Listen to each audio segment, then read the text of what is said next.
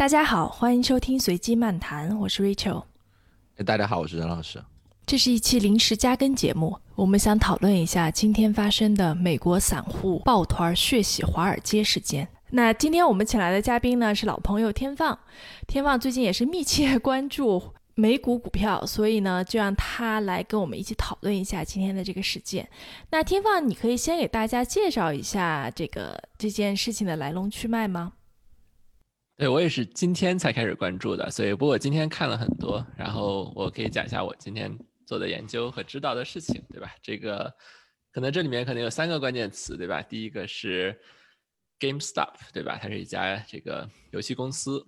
然后第二个呢是有一个 Reddit 的一个群，对吧？像像一个贴吧这样的东西，叫做 Wall Street Bet，对吧？然后可能第三件事情呢是。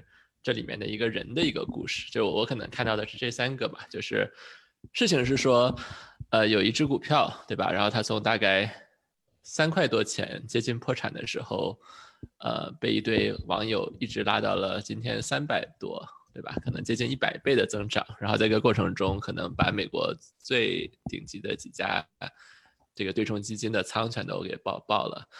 所以这个，然后直到就是。很多人都说可能股市都要停盘了，然后最后就是这个这个 Reddit 也也被也也被这个没有被封掉，对吧？但他们把它给就是私有化，不允许外人再进来或看到了，对吧？就大大概是这样的一个一个故事。我也是今天早上起来才看到了，然后就所有人都在说这件事情，在所有的朋友圈、所有地方都在刷屏嘛。然后我也是看了，然后发现还是还是很有意思的。哎，你为什么会觉得有意思呢？或者是说是里面的哪个点最初引发引发了你的注意，觉得这件事情不普通？对，我觉得可能也就是，比如说有一些什么这个，you know，炒股的网友这个拉拉盘什么这种故事，可能是对吧？就是常年都有的，但一般这些股票可能都是没人听说的股票，然后它的量级其实也都是比较小的。我觉得。这些可能是传说吧，没有具体。但我听说是，比如说美国有一家对冲基金，因为这件事情可能爆仓亏损了四十亿美金，就是这个数字可能就在华尔街也是输的很大的一笔了，对吧？所以所以就是说，对一些就是你 know，比如说这种草根的这个股民可以造成这么大的伤害，对吧？我觉得还是，嗯，还是就我觉得这可能是之前很少见的，对吧？然后我觉得可能也是说，可能最近几年大家都看到一些现象，就包括。比如美国有一个特别火的炒股软件，对吧？叫叫 Robinhood，然后他抓的用户群都是这个年轻人，对吧？还有比如说就是我刚才说的这个 Reddit，这个就是这一个群的用户量，比如可能从五年前有五万人，然后可能到今天可能有两三百万，就它的增长，对吧？然后啊，就这些事情可能都都都到了一个点，对吧？然后我觉得这个点可能也在今天引爆了，对吧？然后也许有人说就是就是美股和华尔街以后就再也不会。和现在一样了。对，哎，我们给大家补充几个基本信息哈，我们可以让任老师先给我们解释一下这个卖空和 squeeze 这件事情。嗯，卖空是嗯。他们这个应该是拿卖空做的吧？就卖空比较简单，一一般我们平时呃正常的一个操作就是我喜欢一个股票就把这个股票买来，那我不喜欢呢我就把它卖掉。嗯，卖空这个事情呢是倒过来做，啊，就是我不喜欢一个股票呢，我就先卖掉它。然后呢，等到我觉得它的这个价格跌到一个足够低的位置的时候呢，我再把它买回来。呃，所以这里边呢涉及到一个呃所谓的一个融券的一个操作，就是我去借一些这个呃券来，然后呢把它给卖掉。我的希望是说，呃，它的价格下跌以后呢，我可以把这个呃股票在更低的位置买回来，把这个窟窿给填掉。嗯，就是所以卖空呢是利用下跌的这个过程赚钱的一个操作。呃，嗯，squeeze 这个，嗯，就这种，呃，就是相当于其实你做的某种意义上来讲，你做的其实是个呃有杠杆的交易，所以它总会在呃情况对你不利的时候呢，就会就就就会发生一些麻烦。简单来说，我从别人那借了一些股票来把它卖了，呃，那。借给我股票这个人呢，他其实是希望说有某种保障的，因为他怕我未来没有足够多的钱去买股票还给他，所以他一般会让我在他那儿放一些保证金，啊，那么随着这个股票价格的波动呢，我们可能会调整保证金。我举个例子，比如说我从他这儿借了一百块钱的股票，然后我把这个一百块钱的股票卖了，啊，未来如果这个股票的价格有所下跌，啊，那么只是八十块钱了，可能我就只需要在他在他那放八十块钱的保证金，一一般来说会更少一点。如果这个价格上升，比如说上涨到两百块钱，那他可能说你以前那一百块钱的保证金就不够了，我怎么能保证你能还上我呢？你需要在我这再多放一些保证金。所以，呃，这个保证金的问题呢，会使得呃卖出股票的这个人呢，他其实是有压力的，特别是在这个呃股票上涨的时候。呃，最坏的情况呢，就是。股价一直上涨，然后他一直没有从市没有办法从市场上买到这个股票来还，他就会被这个挤得非常的惨。这个是这个 squeeze 这件事情的由来。嗯，所以在这个案例里面，那只股票叫做 GameStop，对不对？我不知道中文叫什么，然后叫游戏站，游戏驿站。我看我看有些网站叫啊，游戏驿站。对对对，这只股票也成为了二零二一年最有名的一只股票。对，几天前。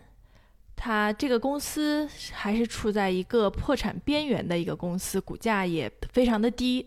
然后这个时候呢，就会有一些华尔街的对冲基金去卖空这只股票，也就是说，他认为这家公司不太行了，这个股票一定会跌，那我就做了一个卖空的期权，就是刚刚任老师说的。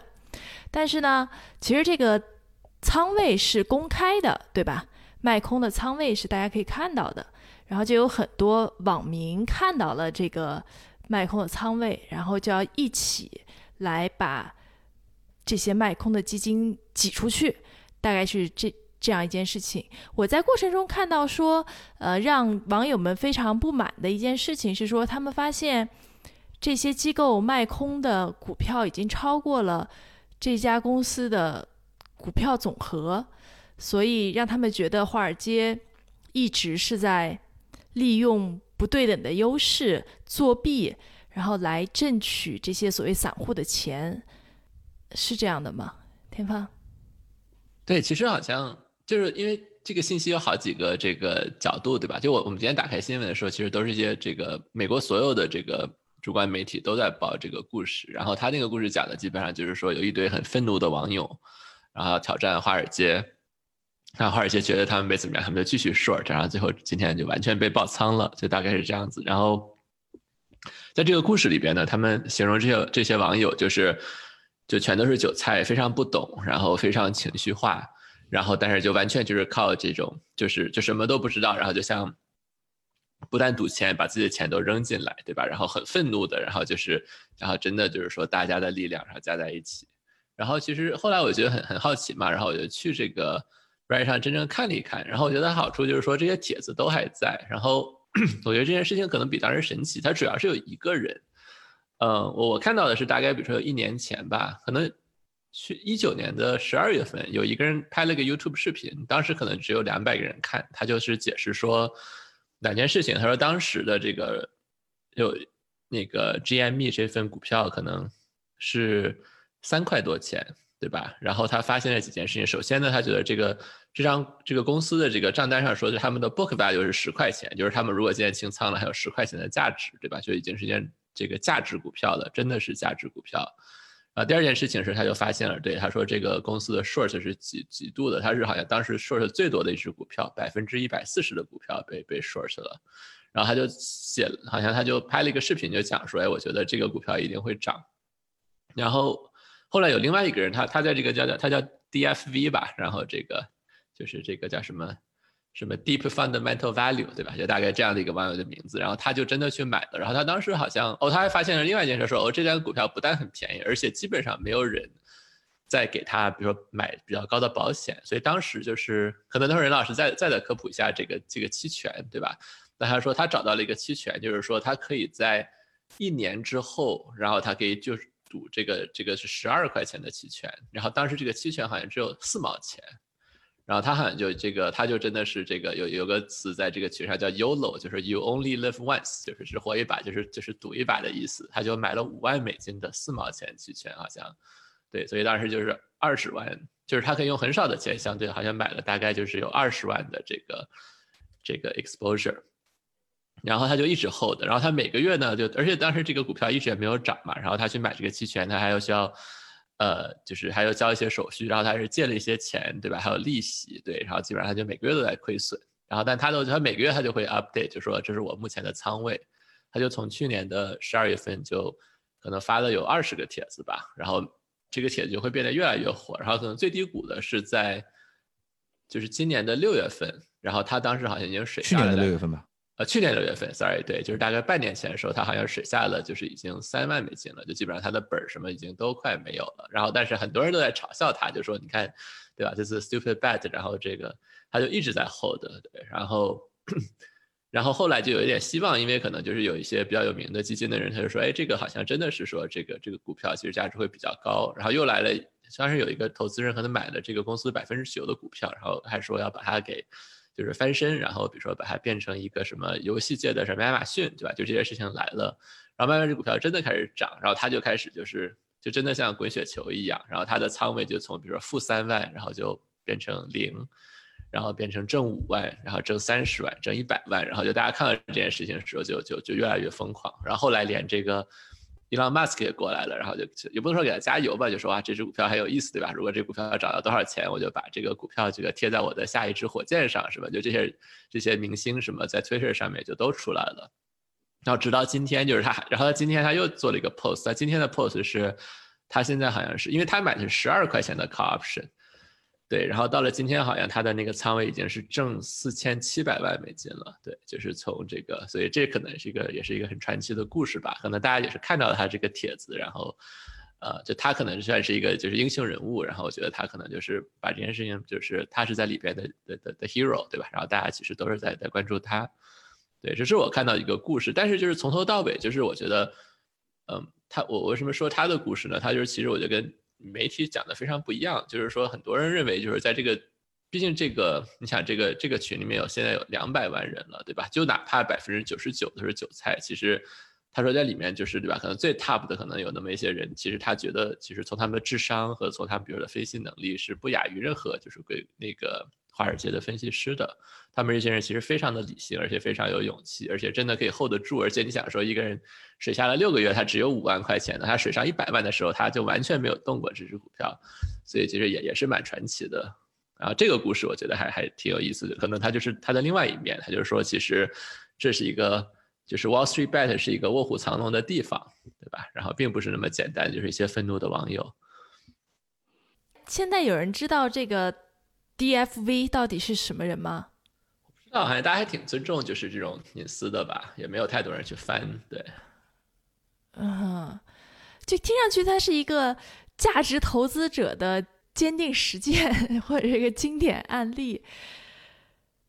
感觉这个人好像肯定不是一个普通人哈，这是，这是对，这是我的一个感觉。他赚了几千万，他肯定不普通啊，只不过就是他他不一定是哪个方式普通的。对，或者说他本来就是很有钱的人，也是有可能的。不不知道他，我我我们从头开始说啊，就是，对，天放说那故事特别有意思，所以我也没有好打断。但其实这个故事里边有非常多呃可圈可点的地方。第一是说，呃，那他整个最早的时候，呃，天放说的这个由头实际上是有人。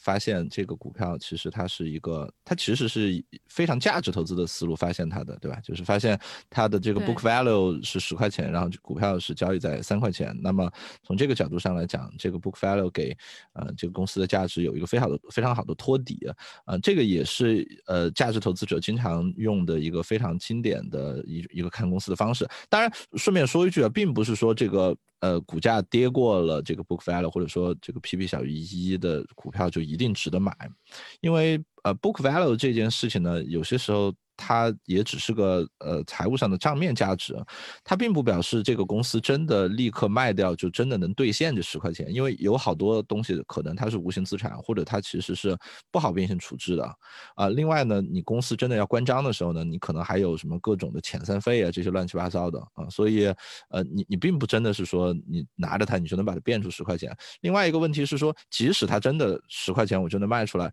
呃。你作为一个小股东，你也没有办法促使这件事情发生，啊，就是作为公司管理层，他会觉得我我宁愿拿着这公司每年亏一点儿，呃，股东的钱，我我是有一个很好的 job，我可以在这儿当老板，当什么啊？所以大家的这个利益不一致，也会导致说 PB 小于一的股票呢，其实一直是存在的。啊，包括熊市的时候，有好多银行都会出现这种事情。但是 PB 小于一呢，并不是一定是说一个非常坚实的一个一个一个铁底，所以它价格是可以跌过去，而且是可以长期跌过去的。啊，这也是导致像这种股票有可能会存在的这个原因。呃，第二个我觉得有意思的点呢是说，嗯，这个人一开始进来的时候选择的这个工具啊，听起来挺有意思的。他并不是买的。这个股票本身，呃，按天放的说法，我我也查了一下这个价格，这股票去年的时候大概是呃三四块钱，呃，呃，它实际上有两个选择，一个选择是我就直接买这个股票，我就三块钱的价格我买这个股票，我有三块钱我就能买一股。那么，呃，按天放说那，他选择了另外一个做法，就是我花了四毛钱的这个呃价格，呃四毛钱一股的价格，我可能就买了七点五股它的期权。它的十二块钱的期权，啊，什么意思呢？就是说，呃，如果这个股票的价格在今天涨的超过十二块钱了，超过的那个部分呢，它可以拿走，啊，但是如果这件事情没有发生呢，它就血本无归。嗯，从这个角度上来讲，呃。他当然是有一个杠杆，如果他直接买，他只能买一股。他这样买呢，他可以买七点几股啊。但是我们也看到的是，他的这个期权呢，其实有一个相，他赚钱有一个相当高的一个限制条件，就是股价要从当年的三块钱涨过，现在要涨涨过他们合同约定的这个十几块钱。也就是说，他只有在股价涨了四五倍以后。再多涨的部分他才能赚啊！实际上这个本身也是一件呃不太可能发生的小概率事件，这这这也是他当年能够以四毛钱的价格买进来的这个原因。呃，说实话，我倒过来看，我会觉得他当年的这个操作还挺激进的。嗯啊，就是，呃，所以你说他一定是一个嗯特别稳健的投资者什么的，我我我觉得也不一定，因为他如果是一个稳健的投资者，真的想去赌这个公司的基本面，我会更倾向于是说，呃，我直接持有这个股票本身啊，这样子即使是它不动或者它更晚一点动啊，我也能赚到钱。对，所以我觉得他可能是个特别有钱的人，然后就想拿这个做一个社会性实验。对，开始涨了以后，呃，确实更不容易的一点，反而是它一直能拿得住，因为从它的这个成本，我我们可以大概认为是四块钱，它从呃从四块从四四毛钱，不好意思，从四毛钱这个价位一直开始往上涨，它能够这么长时间一直能拿得住这个东西啊，我觉得这其实才是一个特别不容易的事儿，因为呃这个涨幅在即使是币圈的人，我觉得好多人可能中途也已经下车了嘛。是是是，对我刚才想起来一个问题，就是。是他煽动起了大家的愤怒吗？就是为什么这些散户会那么愤怒？大家要证明的是什么？就是确实从一开始的角度上来讲，我我觉得他们最开始的那些分析是是非常站得住脚的。就是第一呢，这个公司啊，它的这个呃股价已经跌到它的这个。呃，book value 以下了，那么确实是一个很好的一个价值的支撑。呃，另外呢，是从技术的角度上来讲呢，呃，有非常多的人在去卖空这个公司的股票，呃，按这个说法，甚至已经超过了这个公司呃发行的股票的总额了。呃，某种意义上来讲，这个其实是市场里边前边有人在做犯规的行为。啊，这个某种意义上是一种偷鸡的行为。嗯哼。呃，怎怎么讲呢？就是。呃，有一些市场里边它是不允许这种呃所谓的呃裸卖空的，就是你如果要卖，一定要你手上有股票你才能卖。你可以去找人借这个股票，你能借到你就能卖，你借不到你是不能卖的。呃，中国应该是呃应该是这样的做法。呃，也有一些市场呢，它的做法是说你没有股票你也可以卖，啊，没有股票你也可以卖，就你你借不到你就裸卖，但是呢，最后我们逼你把它买回来。呃，在前面那个市场里边呢，它一定会有一些这个最后最最终市场一定会有一个平衡，就是说持有这个股票的人一定只能，他有一百股，那就只只能有一一一百个人持有这个股票。嗯，你你也只只能有一百个人往市场里边卖。但是当你允许这个凭空的去呃 short 这个股票的时候，你会存在的问题是，呃。我我砸盘的压力可以大于你市场发行的总量。就如果这件事情真的发生的话，相当于是前边这些卖空的人在在做一个呃投机的事儿，那他就会有一个特别严重的方呃风险，就是如果我有办法逼你们这比如说一百四十个人全都去市场上同时想把这个股票给买回来，你一定是买不回来的。啊，所以这件事儿就是，其实我知道你在投机，但是我普通没有办法逼你把你的这个底牌揭开，因为一一旦揭开你就爆。啊，所以某种意义上来讲，后后边可以认为是这个呃这个这些网站上的这些网友们呃联手的，通过一个互联网的协同去抓了一轮偷机。嗯哼，哎，所以天放，你觉得这些网友都知道自己在做什么吗？我不是特别确定，因为这这肯定就是我觉得这是很去中心化的组织，对吧？这里面我觉得肯定有些人是完全不知道在干什么的，有些人可能是凑热闹的，有些人可能是来赚钱的，也有些人真的可能是特别愤怒，他就说我亏了都没有关系，对吧？但是如果我能看到这些这个硅谷的这些这个对冲基金，如果就是华尔街对，然后然后被这个烧掉，对吧？就是这这是还是就就这件事就够了，我愿意把比如说我就是这。这个月的工资就搭进去，对，然后我觉得可能里面，我觉得至少有一小部分人，我觉得他们知道他们在做什么的，然后可能真的是，you know，在分析这件事情，因为里面其实有些那种价值分析的，这条帖子很多，就是其实你看原来就是这个群原来专门是炒这个特斯拉的嘛，然后其实他们对特斯拉的分析其实真的有些很深，对吧？而且有些就是说。这些人可能是一个什么物理的博士，对吧？有的这种人工智能的这种学习家，对他们真的会去分析很多很多数据，然后写报告。对，就是我觉得这个这个算是这种群众的智慧，应该还是很高的，主要人数在那儿嘛。对，然后而且又有一个这样这个投票的这个机制，所以可能一些，当然了，可能一些就是比如说最，对吧？就乱乱乱搞的这些帖子会被顶上去，但偶尔你会看到一些帖子说，哇，这个写这个人其实他的这个分析东西可能比比。华尔街上看到这些分析报表要要要好读很多，对吧？而且又很有道理，对吧？你能看到这些很有价值的东西，所以什么人都有吧？我觉得。哎，我能不能理解说，其实就在这个呃这个 Ready 的这个论坛上的这些人，已经不是第一次一起来做某件事情了？因为你刚刚之前说，大家其实至至少一起投过特斯拉。对我，对我觉得这可能就是可能并没有人就是组织，对吧？我觉得这件事情可能是很去中心化的，对吧？然后就真的是，对他就是无中生有，就就出现了这样一个东西。但特斯拉其实之前就是你看，其实也是这个对吧？被被 short 最高的一只股票，对吧？然后当时很多人就说特斯拉要破产了，或者怎么怎么样，对吧？然后那些人就已经被爆的，就今天就可能很多那些基金都消失了。呃，就特斯拉可能是一个巨大的胜利，对吧？其实你也可以想到，可能也是因为了特斯拉，比如这个群里面的平均人数手上的钱其实也变得多很多。也许这一只股票可能不知道给他们带来多少的财富，然后他们现在有更多的筹码在玩儿。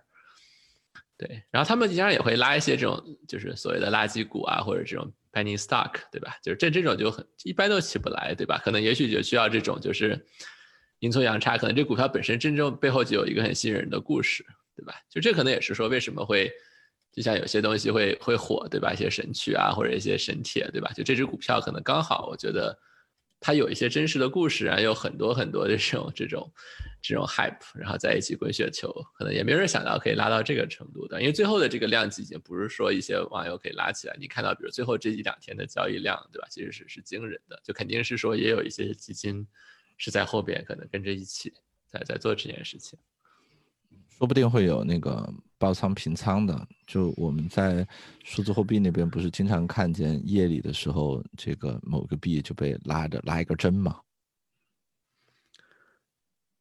对，就是他他如果有人在中间做杠杆交易，呃，有有些时候就容易被人去利用你的这个自动的平仓啊这些机制去去搞一轮偷袭啊，就是嗯，比如说你。呃，做了期货交易，然后你的保证金呢，可能是按这个十倍的杠杆交的，那意味着是说，我如果能够突然把这个价格去呃往上或者往下打十分之一，你就会被爆仓，然后呃，在有一些地方你会被交易所啊，或者是你的券商直接就给强制平仓了。比如说我是去买了一个比特币的合约吧，然后我交了百分之十的保证金，这个时候。呃，如果价格下跌百分之十，呃下下跌百分之十，那么这个交易所可能就会把我的这个合约就给强制平仓。强制平仓的做法是什么样的？强制平仓的做法是，交易所会帮我去把市场上边他他替我持有的那一个比特币给卖掉。也就是说，这样会对形市场形成一个额外的压力。就是又有一个人去卖卖比特币了，然后卖了以后，如果这个价格再往下跌一点点，它可能又会导致下边一个呃交保证金的比例交的比我高一点，比如说交了这个呃一百块钱交了十五块钱保证金的人，可能又会触及到他的平仓线，然后他的这个一一百一百块钱的这个比特币又被在市场上去卖掉，再把价格往下打一点，他有些时候会一连串的这种事情往往下打非常多。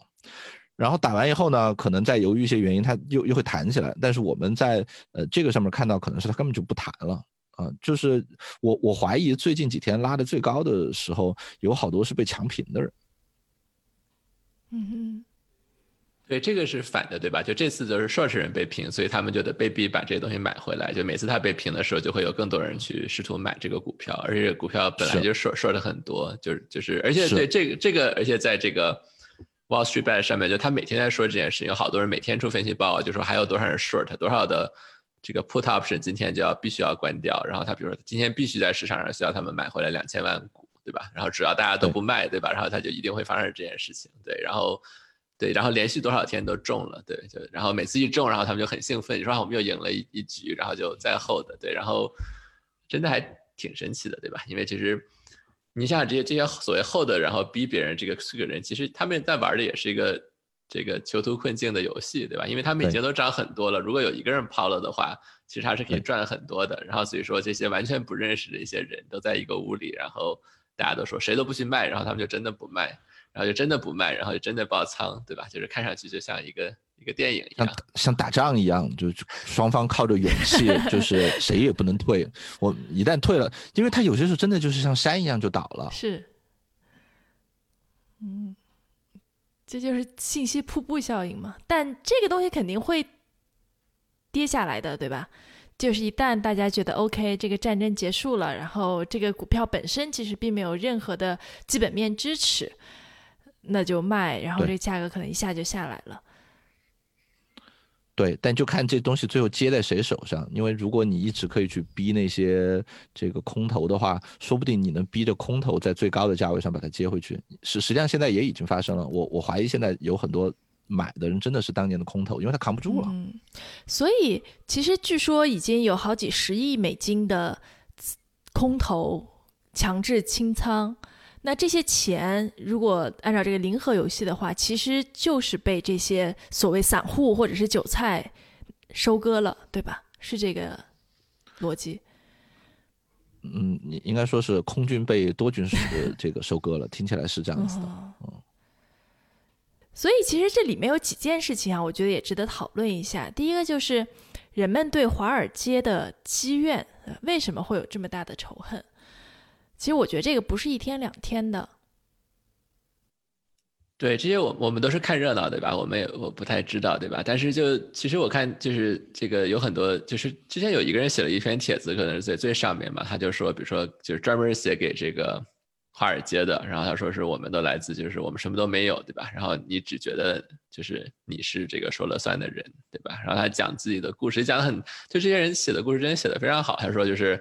那我是个很穷的小孩儿，对吧？然后我就是我们都是穷人家庭，对吧？然后我们就好不容易有了一个房子。然后我看到了，比如说零八年的时候你们是怎么做的？因为你们就乱搞，然后搞得所有房地产都呃都垮了。然后我的我的我的父母，然后失去了他们的房子。然后结果呢，我们看到了，比如政府把你们的钱都补上了，然后大家你们还拿着什么几个亿的美金的 bonus 走了，对吧？就是他就讲了这样的一个故事，对吧？他就说，其实一直都是这样子的，就金融一直在就是。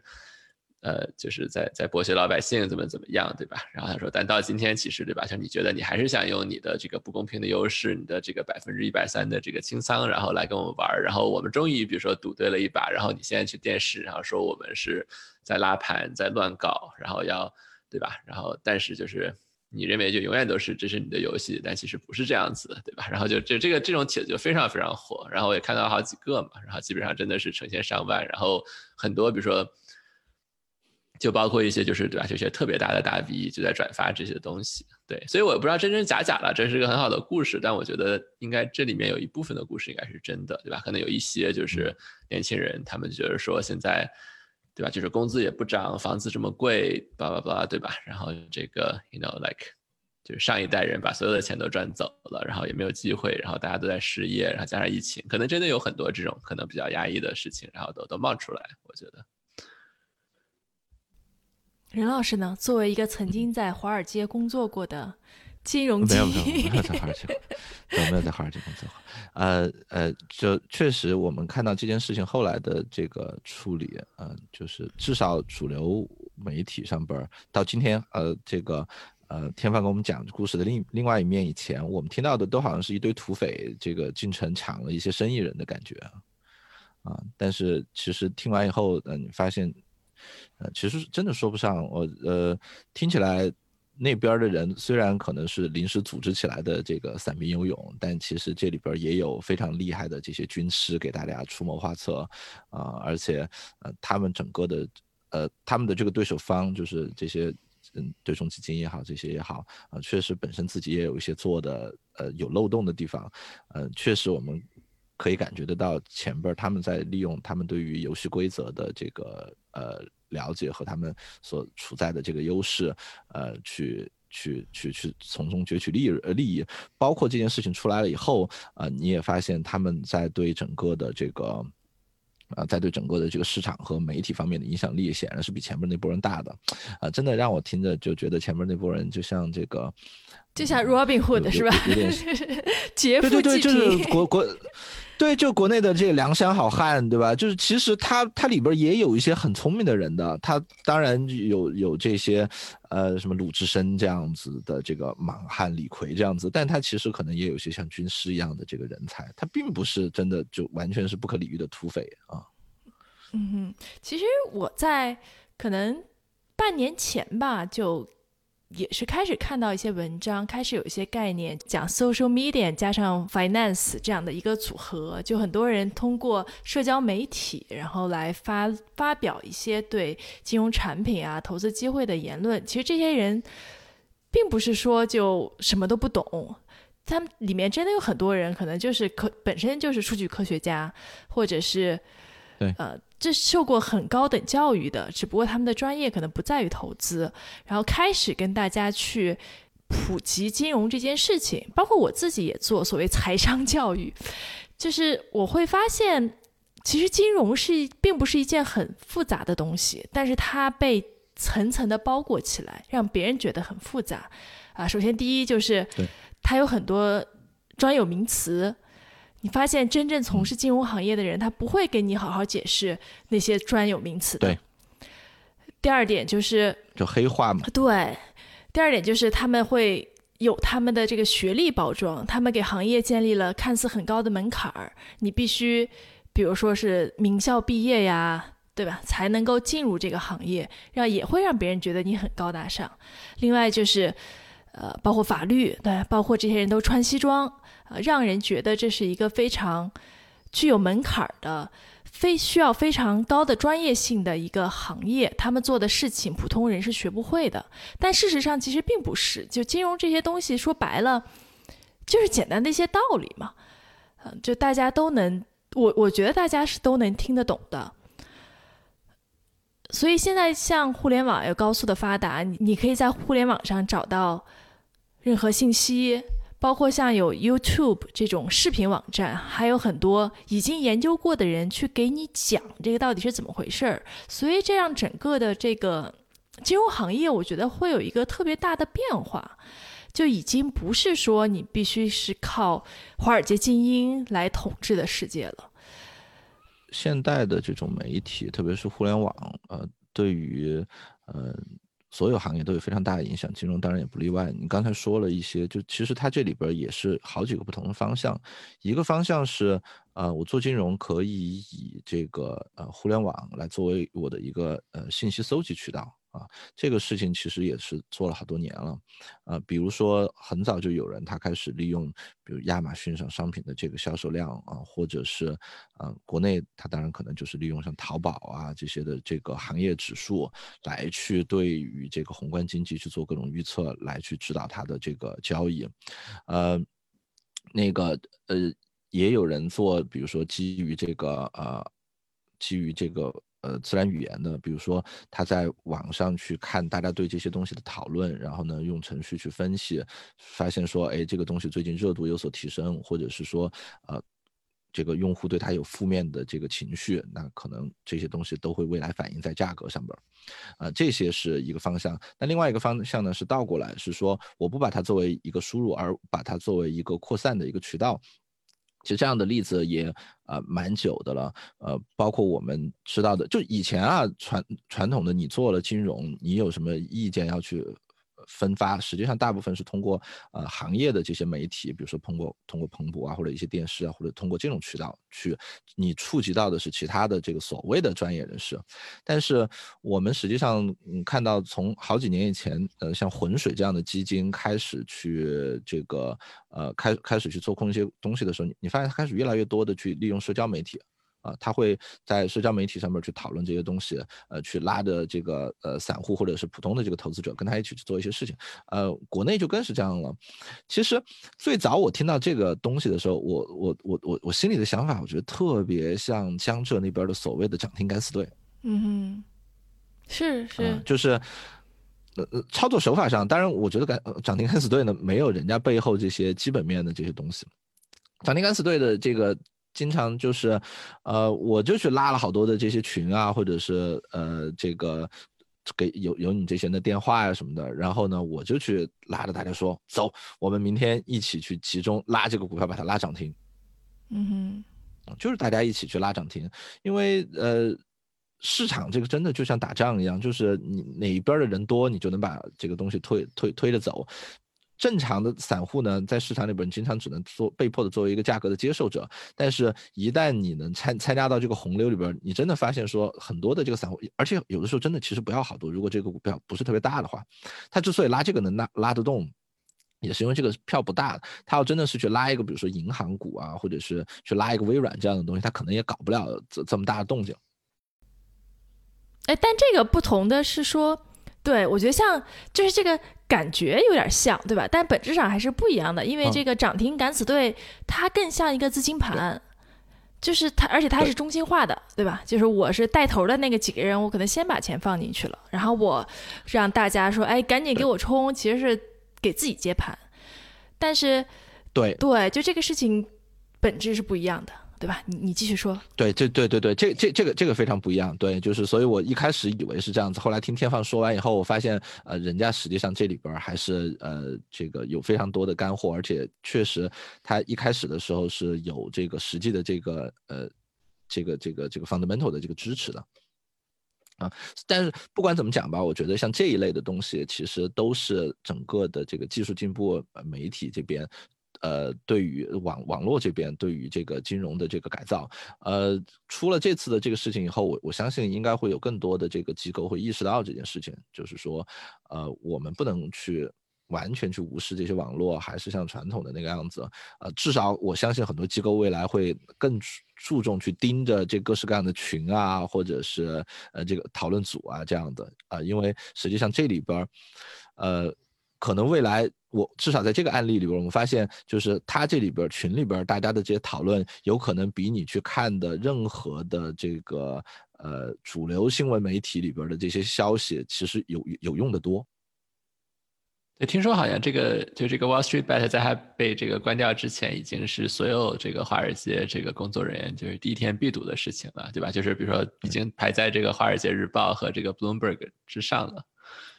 对，因为那个里边都是些官面文章，大大部分机构不会真的把我自己的交易策略写在里边。它这个东西因为是这样这样的方式，呃，所以你你很多散户可能连仓位都直接这个透露给你。当然，这里边最后呃这个监管机构进来，肯定也会有非常多的话说啊，因为原则上来讲呢，就是形成市场同呃市场合谋这件事本身是有问题的。就如果你特别严格的说，就因为往给你套一个大一点的帽子，你这就叫聚聚了一撮人，所谓的操作市场、操纵市场。但这有一个中心，有个主体，对吧？就像那个涨停敢死队，他最后那几个人，据说这个结果也都不是特别好。但是如果他真的是个去中心的，那你怎么弄啊？你不会把两百两三百万人对？去中心这事儿就看你怎么说嘛。嗯，就是我可以说，比如说，如果你这儿有个管理者，或者你有一个网站经营实体，嗯啊，或者是你这儿有几个比较呃重要的这个人，那我可以把这些怨气都弄在你的身上。啊，顺便说一句，这个可能也是钟钟本聪老师那么多年这个隐瞒身份，我觉得一个非常好的地方，因为。你你想想，如果真的有这么一个人在这儿，他哪怕不是一个实质上的有权利的人，但是他可能是一个精神领袖，真出什么事儿，很容易把矛头指向他的。比如说，是否这个合规是一个讨论？那我觉得更大的讨论是说，我觉得主流媒体还是把这件事情报的一个比较负面的。他们经常会强调说，比如像这个三百块钱股票一定会跌回到不知道多少，对吧？但是大家都知道，觉得它会跌。那么在这个时候，他说，哦，最后受伤的就是一。并不是这些华尔街的这些基金，当然他们会损失一些钱，对吧？但是其实伤害最大的可能是一些，比如说这个很无辜的老百姓，比方某一个，you know，一个奶奶，或者是 right，或者一个十二十一岁的小朋友，然后从来没有炒过股，然后就莫名其妙跟进来，然后在最高点买，然后最后他们可能就自己的钱都输光了，对吧？然后就就讲了很多这种就是潜在悲惨故事，对，然后这肯定是另外一个角度了，就说最后这些人就算是。有些基本面，但这个拉得太狠了，一定最后受伤的还是一些，也是这个老百姓。嗯，这也是有可能发生的，对吧？完完全有，就价格你有波动，就都有可能受伤。不管，但是你你如果讲这种故事，那实际上，呃，你也可以同样，你也可以 argue 说，以前因为它被呃被 short 的非常厉害，它的价格一直是不合理的低，其实也有很多人其实在那个里边是受伤的。嗯，是对。今天任老师。还发给我一个说，这个 B 站好像说之后财经博主必须要有塞飞的证。其实这个我就很生气，你知道吗？我觉得应该应该应该不会的，我只是觉得他们应该在搞笑吧。对，但是这个就是其实本身整个金融行业就被这些人垄断了话语权，然后他们其实就是屁股决定脑袋嘛。本质上你不应该相信任何卖方分析师说的话。包括很多基金经理、基金公司，他们推的报告，他们做的宣传语，其实都是你不能说误导吧，但是有很强的这个利益驱动。你要在这种情况下又不让说，比如第三方或者是不让其他方发出声音，其实是对这个市场非常不好的。嗯，这事儿这事儿要看怎么说啊，就是，嗯。大部分的这种呃，就因为你前边也说了嘛，就是金融行业一直是呃把自己包装的呃好像特别神秘的样子，好赚你的钱啊。我我觉得这个是对的，而且其实大部分的行业都是这样子啊。像你刚才说到的，像法呃律师啊这些行业，就每一个行业最后都会形成自己的一个小圈子。对，这个没错。但是金融挣的钱太多了。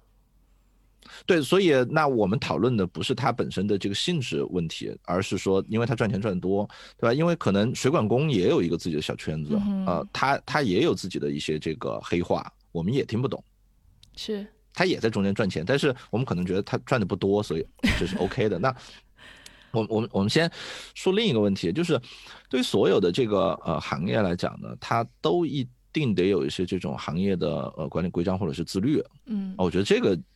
一般大家都是能能够同意的嘛？你比如说啊，我你作为一个水管工，那我应该有一些这个规范，我应该这样那样去做，哪哪几件事我是不能做的？那金融行业，呃，我我们能想到有更多这样的东西。我昨天还跟朋友开玩笑呢，我说，呃，你要是入错行，入了国内的什么证券基金这种行业，随时人家想看你的照片，就能在网上公开的看到你的照片。嗯啊，就是因为你你你都必须有这个登记嘛，啊，那除了有这个登记以外呢，你也会有一些要求，说这个事儿你是不能做的，那个事儿你是不能做的。最最典型的事情是，呃，你大部分国家对于呃这些从业人员都会有一个要求，是说，如果你自己开股票账户或者做股票交易的话，你需要受到严格的监管。是。啊，那么呃。至于说你如果出去发表意见这些事儿，这就更敏感了。嗯就是因为你发表的这个意见，它都有这个行业要求，他会说你必须把你的预测和事实啊、和呃这个猜测什么的，你都必须得分得非常清楚。嗯哼，那么呃，如果说我们说，因为你是所谓的圈内人，你就得符合这些条件，而所谓的圈外人就可以不符合这些条件。这件事情，第一，这本身可能是不公平的；第二是说，那我们是不是应该取消那些规定呢？就是如果如果一个你让一个专业人士，你觉得让他出来说这些话是不合适的，可能是会误导投资者的，或者怎么样。但是你让一个不专业的这个 UP 主来对股票发表建议、发表投资的这个建建议，呃，来去说一些他的这个主观臆断，发在这些地方，这个是不是也是不对的事儿呢？啊，所以我觉得这个是一个呃需要考虑的问题。呃，当然我同意，就是说有一些行业它可能是呃赚钱赚的太多了，大家有意见，希望他们赚钱赚的少一点啊。我觉得这个事情是是是是是另一个话题。呃，不是，我觉得就是呃，有的行业你贡献很多赚很多，我觉得这个没有问题了。但是有的行业它是靠。不能说坑蒙拐骗吧，对吧？它是靠故意的做一些信息隐瞒，然后去赚取更超额的利润，我觉得这个就是不太合适的。我觉得大家能对华尔街有这么大的怨恨，其实可能就在于这一点，就包括一开始，对吧？他们其实对于卖空这件事上面就是有作弊的行为，肯定是这是长期以来的一些惯用的手段，包括对投资者的一些披露，其实也隐瞒了很多很多的信息，包括基金行业，对吧？就就更不用说了，就是很多基金行业对成本的隐瞒，这个都是这个都是我觉得业内的共识或者是常态了。公开的秘密，对，对啊，呃，就是那一般对于这种问题，大家想的呃名义上的解决思路，应该是说我加强对它的监管嘛。我不知道啊，我能做的就是我告诉他，所以我就做了一视频跟大家讲啊。啊，就是呃，我哔哩哔哩的这个，反正是我看知乎上面有人在说这事儿，但是我我并不觉得他们真的会去提这么一个奇怪的要求。不过的确是有很。多人就是在就煽动大家炒股票、推个股，对吧？我觉得这种肯定也是不负责任的。但你换一个角度，就是一般这种人的可信度也很低。对，就是反正掌握比较大声音的这个人呢，你不让他说话肯定也不太好。但是如果他真的乱说话，比比如说我们说比较极端的例子，这个如果像川普同学一样，呃，有些时候也会让大家觉得，哎，这是不是也也不太合适？呃，就是我们，因为我们前面也看到很多的这个大 V，他不管是呃卖假货也好，还是他不小心代言了暴雷的平台也好，呃，其实也会发现他整个这个事情的伤害是是很大的，呃，所以。呃，对于这个呃社交媒体和像呃金融啊、政治啊这些东西，比如可能还有一些例子是，比如说像医疗，呃，跟这些东西之间应该是让他们在以一个什么样的方式融合，这个可能都会是一些问题。比如说我我们说医疗的例子，如果我是一个这个医疗方面的大 V，我整天给大家一些这个奇怪的建议，呃，让大家不吃药或者乱吃药，这吃死人了，这这算谁的事儿呢？嗯哼，对对，我觉得这个问题就有点儿这个大了，可能不也超出我们今天讨论范围哈。哎，但说到这个，我们可以回到今天这个例子里面来，就是呃，其实伊拉马斯克和其实有几个硅谷的所谓硅谷精英吧，都出来公开给这个 Wall Street Bets 这个论坛站台。天放，你怎么看这件事情啊？对，今天有一个叫什么陈 Mas，对吧？他是可能 Facebook 的一个可能，比如前前十还是员工，对吧？赚了很多钱，然后最后做基金，对吧？然后他好像他昨天就是在网上就是说，like，哎，就是我不知道怎么回事，这场很热闹，大家要不然你让我买随便买，你跟我说，然后然后我就买，然后这个对十万美金，对吧？他好像就昨天在一百二买进去了，然后今天好像三百五就卖了，就还还赚了一大笔，然后他就把这这笔钱捐了嘛，然后他就还有几个这个主流媒体采访他，然后就他们问他就说，哎，你这样做会不会不太负责任，对吧？你带着这些就是已经这么这个就这么热的人，然后这样子，然后最后其实对吧？其实你某种还在帮着他们拉盘，然后最后你伤害的可能就是一些这个老百姓，对吧？然后他就说。他的观点是说，他说的那你觉得应该怎么办？就是这件事情，就当你看到这东西涨那么多，然后那个主持人就说，我也不知道，觉得应该呃保护，对吧？就是保护他们，不能让他们这样受到伤害，对。然后，然后这个陈霸他的意思就是说，OK，那保护就是说，那你就是说，OK，那老百姓不可以买期权，对吧？那你就是说，就是有很多，比如说这个对冲基金可以做的事情，就是。老百姓不能做，那你觉得这样公平吗？还是说你不允许他们买一些股票，对吧？就其实你唯一可以保护他们的方式，就是去限制他们的选择。然后某种顺便说一句，中国就喜欢按这种方式去去去管理这个事儿啊。是，然后他说他觉得这样子你在剥夺他们就是有财富的机会，然后这个东西会让这个 you know 这个财富差距变得越来越大，对吧？他说，而且如果他说这东西其实也许跟假新闻是一样的，就是有有两种。方式，第一是保护，对吧？然后你让某些机构可以去屏蔽掉这些东西，对啊，让小孩子就是，you know，like 就从小就不看到这些假新闻，然后他们一直被保护着，然后就没有就活在一个美好的世界，对吧？或者也许就是你会相信说，这个就和疫苗一样，就是其实假新闻这个东西它的效果，其实如果大家习惯之后，它它的效果会变得很差，对吧？其实现在就是，其实这种特别差的这种拉盘的这种东西，其实。对吧？就人真的傻吗？还是说你就稍微接触两次，可能你就是小钱被骗了一点之后，你就说 OK 了，就是这些比较一般的手段就就不太好使了，对吧？也许就是就像就看这个可能就回到什么这个育儿这种话题了，就说你是完全去 over protect 你的孩子呢，还是让他们就吃几次亏，他们以后就不会再吃这些亏了？可能可能这个就两边都会有吧。我觉得这个这个这个争论很难说谁对谁错，对。但我觉得像这些硅谷的精英，他意思就是说其实。我觉得我们应该尊重每个人，大家的智商没有差别那么多，大家可能是比如穷人家家人起来就一开始没有这些知识，但是这个保护他只是更多害了他，对吧？你需要让他体验一些，对吧？然后用他自己的钱去 take 一些风险，让他吃了亏以后，他以后就变成一个更更聪明的投资者。对，这是他们的观点。嗯，任老师有没有什么要补充的？没有，就是觉得天放这个说了以后，因为国内的这个投资者大部分真的还是对中国的这个金金融监管政策什么的有有些会有一些意见嘛啊，就觉得你什么东西都管的那么多，你你老要审批制，你老不愿意搞注册制啊，这个这个也不让我投，那个也不让我投，国外有的这些比较呃。这个比较 fancy 的这些交易的方式或者是品种，国内都没有啊，好多时候还有什么几百万的这个限制，这不让我买，那不让我买的。但是真到了这个时候呢，你也发现说，你你真让他买吧，他也能给你买出什么原油宝啊那种奇怪的事儿来。嗯，就是 这个这个这个这个这个 Big Brother 应该怎么来这个照顾你这事儿，确实是一个是是一个哲学问题啊。特别在中国，就是这个还涉及到大家。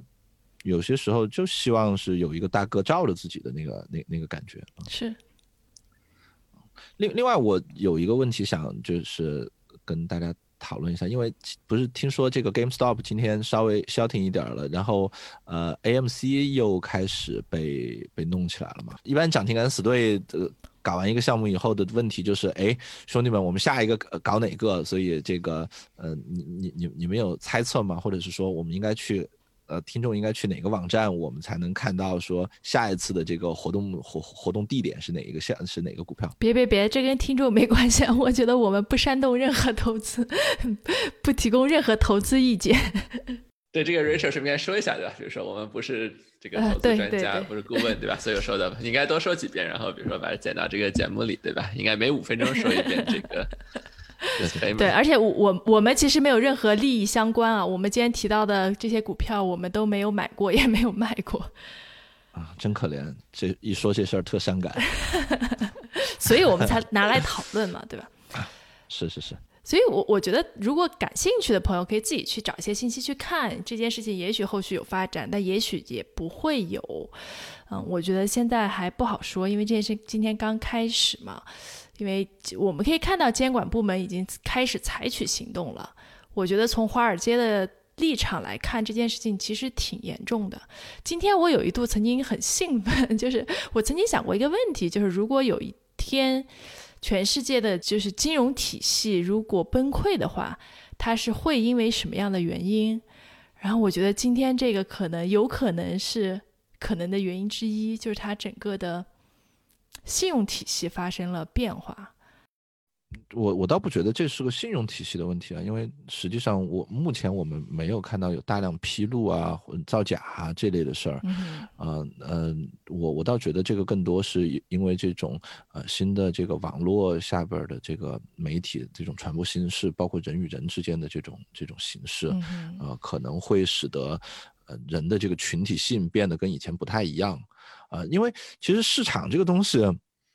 它本质上是体现了人这个动物，它在呃群体里边的一种生活方式啊，就包括我们在资本市场看到的非常多的呃，比如说就很疯狂的这个疯牛，以以及这个市场发生这个 panic 的时候，它实际上都是人的这个群体效应，它有点像呃你在一个特别热闹的地方发生了踩踏那种感觉啊，所以我们经经常也经经常用踩踏这个词来形容资本市场里边一些这种乱七八糟事儿，呃。那网络这件事情，随着它，特别是在今年成为更多人的这种主流的这个沟通方式，呃，会不会以后它跟这个资本市场里边的这些表现会会会更相关？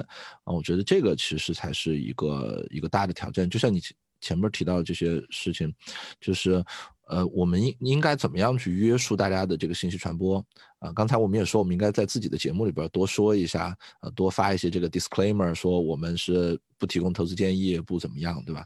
嗯，那我们其实很难去真的要求所有在网上去发声的这些人也都这么做。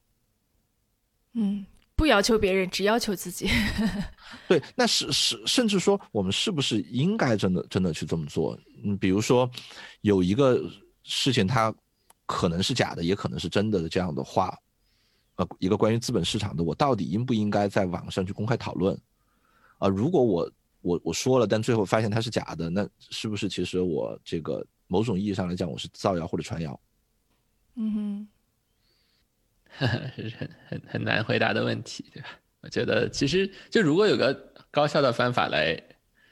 就是那谁来决定，对吧？这这也是一个非常重要的问题，对吧？就是谁来决定这个股票是真正是个价值股，还是一个，对吧？这种被拉起来的股票，那那个人的权限会不会太大呢？他会不会利用他权限做一些事情？就也许这个问题是没，就从一个完全哲学角度上是没有办法解的，所以就不能去这样解决它。我我觉得，对你要有一个所谓制度的东西，我觉得这个是很难的。但从每个个体来说，我觉得这是最基本的一个事情，就是你说的话一定是你相信的。我觉得这是一个最基本的要求吧。就是有可能以后大家操纵市场的方式就不直接是去靠下单去操纵市场了，而是去刷互联网数据来操纵市场。真的有可能哦。就比如说，因因为其实以前这个事是被明令禁止的，就是你不能通过这个去资本市场里边虚假下单来去操纵市场。啊，因因为所有人都能看见你下的单，比如说我并不想成交，但是我想拉高一个股票的价格，我就去下好多买单，但是可能我在价格上边呢有有所安排，我的这些单子故意不成交，啊，或者是我想虚增它的这个交易量，那么我就是呃左手买右手卖啊，虚增它的这个交易量，这些事情呢在资本市场里边呢，基本上按先按各国的这个都是明令禁止的。嗯啊，但是如果随着这个网络论坛在这个事情里边变得那么重要，比如说你刚才也提到华尔街，大家都已经开始关注这样的东西了。那我如果是弄一百个机器人去那个群里边说某只股票好，或者说它坏，啊，或者是我把它的这个阅读数给刷起来，这是不是某种意义上我也是在呃间接的去去操纵这个市场？对，我觉得是，我觉得这种行为应该是要制止的。嗯，这就会我我我觉得会会比较难吧，嗯，毕竟它有些时候和和广告啊什么的，嗯，对，其实就就跟假新闻很像嘛，什么俄罗斯假新闻，对吧？就是大家也在用技术手段去发现和去制止这种新闻。当然，这个道高一尺，魔高一丈，对吧？这是一个互相，这是一个战役。对，然后还有一个问题，我想跟。大家讨论一下的，就是刚天花也说到一个词儿叫 “YOLO”，对吧？有 only Live once，我觉得这个词儿也是从二零二零年开始到现在，就经常会听到的一个词儿，至少在这个资本市场。然后你会发现，其实很多年轻人他们会用这种方式，或者是用这种借口来投入到股票市场。简单的说，就是反正就活一次呗，对吧？然后就人生赌一把，大概就是这个感觉。然后有时候我会觉得，这是不是？就年轻人的最后的挣扎，因为其他的地方的机会真的是，或者说太难了。这个我我不知道会有多少人真的去做做到那么极端。有喽。对，就至少是不是赌一把输了怎么样哦？我倒觉得这个可能是，就是如果他说输了我就吃三个月咸菜呢，那我觉得，呃，人生其实好多时候是要有这个觉悟的，对吧？因为好多时候创业创失败了，可不止吃三个月咸菜，可能你要你得吃三年的咸菜，啊，嗯，所以啊，我我觉得就这点这个这个这个勇气还是要有的。但是你要是说这个这把失败了，我们就这个天台见，那我觉得就。呃，没必要啊。顺便说一句，我最近在看那个一个特别老的一个香港连续剧，连续剧叫《大时代》。呃，里边像我们前面说到的这个呃多空的这些较量啊，什么上天台啊，这些乱七八糟剧情都有啊。我觉得还还挺有意思的，很很老的一个连续剧了。呃，那个呃，所以。嗯，你你说的可能美国那边的多一点，我听到的国内的年轻人最近在做一件很搞笑的事，我不知道是不是真的，大家可以听一下。呃，说很多学生都已经开始去把什么借呗啊这样的额度提出来，开始买基金了。天哪！啊，我我我觉得有点那个异曲同工的感觉，就是，嗯，得得得得搏一把的那个啊。但这很危险啊，天放怎么看？对，我觉得你刚才说那个，比如说 YOLO 这个东西，对吧？就是我看就是另外一个比较神帖，在这个他说这个，他说你觉得你钱多我钱少，我就怕你。他说你想错了。他说，他说你知道当你只有一千块钱的时候，其实这个输光了只剩下十块钱或一百块钱有什么区别吗？他说你完全不知道就是破产是什么感觉。我每周都破产，我每周都是一分钱都没有，然后吃方便面，然后等着我下一张支票。对吧？他说：“其实你觉得我是一个很害怕的人，其实我也没有什么好怕的，因为我什么都没有，对吧？我是很开心的，对吧？他我就是，我就是想看到你爆仓，对吧？他说你可能是一个金融专家，对吧？但是我是一个存货专家。然后说，然后最后一句话，I will not sell，就是我不会卖，对吧？就是这这是这是可能在这个基金爆仓两两天前的一个帖子，对吧？就是就是光脚的不怕穿鞋的呗。是的，是的，太棒了。”嗯，这个让我想到这个匹夫一怒的这个感觉。对，但但这个是一个对，这是匹夫一怒，这是这种就是挑战强权的感觉，对吧？但这个并不是说我要人生一赌一夜暴富的感觉，就感觉他们并不想赚钱。是，所以这也是说反了，说到底这里面有多少人真的就是他们都是就是在做白日梦，就是想一夜暴富吗？还是他们也知道说就是？这个概率很小，但他们还是想玩，对吧？其实也很难说。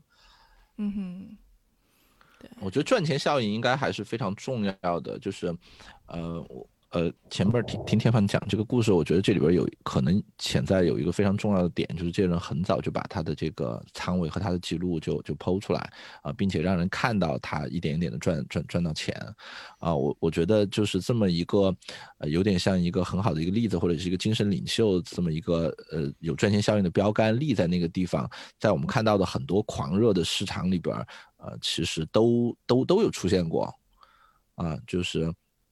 不管是我们看到这个微商，呃，宁愿去租一个豪车来拍一个照片儿，显得自己赚了很多钱，啊，还是早年在这个币圈里边，我们有那么多都市传说，说哪个账号里边有多少个币从来没有动过，或者是谁谁谁在什么时候买了什么东西，啊，或者是有谁很早的在哪个地方买了房赚了很多钱，我觉得。就这个赚钱效应，对于后边参加的这些这这些人来讲，呃，应该还是一个呃非常重要的事情。当然，不是说所有人都都是这样子。我觉得这里边，呃，应该还是有一些有情怀的人，真的就想去要要打破现在的这个这个这个这个呃金融金金融市场的这个规则的，嗯，但是应该也有很多人赚到钱。不过我有点担心的事情就是。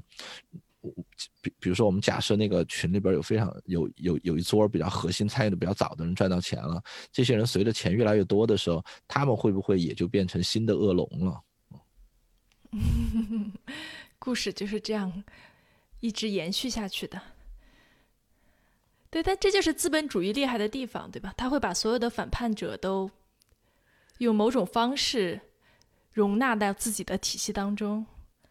嗯，就是革命成功以后，你就变成当权派了嘛？你你就是变成天生反革命了。嗯，对我我觉得这个才刚刚开始吧。就其实真正我觉得就是好奇的，就是是不是这是一个转折点，对吧？就是你也看到了一些，就是像就像比如 Robinhood 的这个产品，对吧？它也是这个硅谷的一个算是这个。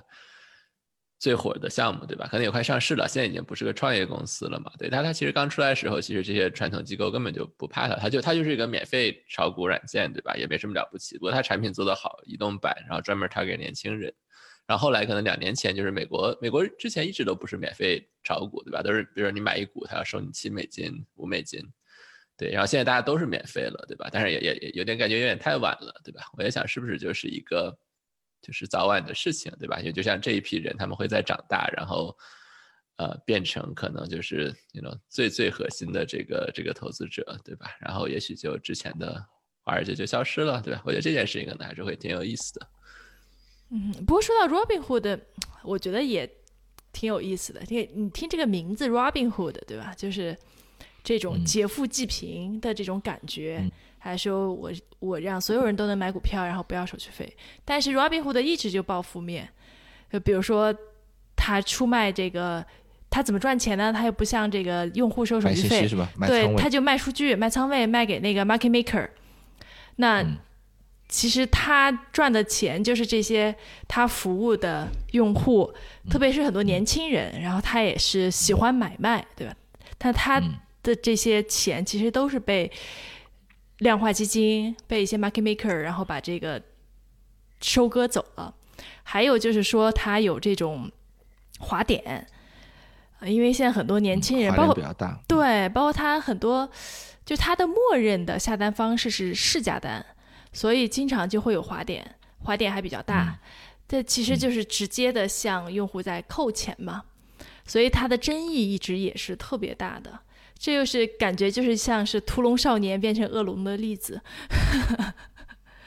是是，对他他产品真的做的很好，就你想想，就是他在上面就是买期权这件事情之前，真的是一个，比如说你没有看三天说明书是，就是挺可怕的一件事情，对吧？就其实我觉得他真的，这是我见过，就是就是完全从一个产品经理的角度上来说，他能把比如说买卖各种复杂期权组合这件事情，让一个真的是一个。小朋友对吧？从来没有任何金融经验的，我觉得你真的可以看懂它的说明，它的这个 onboarding，我觉得就是所有至少产品经理应该学习的一件事情。对，然后，呃，他把了这个，其实之前并不是说有什么法律说你不能买期权，只不过真的大家都弄搞不懂怎么买期权。其实到今天，比如我要是去一个传统的软件我没有用过的话，我觉得我没有两个小时我是 figure out 怎么去买这个期权的。虽然我也学了什么这些 CFA，对，在 Robinhood 上面真的是它的体验是。非常非常顺的，对吧？然后就他把了这个权利给了大家这件事情，对吧？这我也不确定这是不是件好事儿，对吧？但就是他能做这件事情，是我觉得这种传统金融是做不到的。嗯哼，对我我其实也不太确定这是不是一件好事。其实你让这么早让这些年轻人接触期权，我觉得还是挺危险的一件事情。你你你典型的中国教育出来的人，你看，是是是是是，应该让他们去这个叫什么受挫，自我受挫，然后吸取教训，是吧？就比如说像刚才说的，比如假新闻，对吧？其实有很多种方法，但我的方法就是我我不看新闻，对吧？所以就是我觉得炒股票，我觉得其实有很多各种可以有人用骗你，或者是对吧？作假，或者是比如收你一些东西，花一点手续费。但我觉得也有一个很简单的办法来避免这件事情，就是不要炒，对吧？就比如我买股票，我一般就是我就买，然后我也不太看价格，然后我就不卖。然后我觉得五年、十年之后，对吧？就是如果是在这个时间维度上边的话，那就至少这些事情都骗不到我，对吧？就是如果我的每一只股票我都是买后十年卖掉，就很难，我觉得你能找到一个局把我套进去。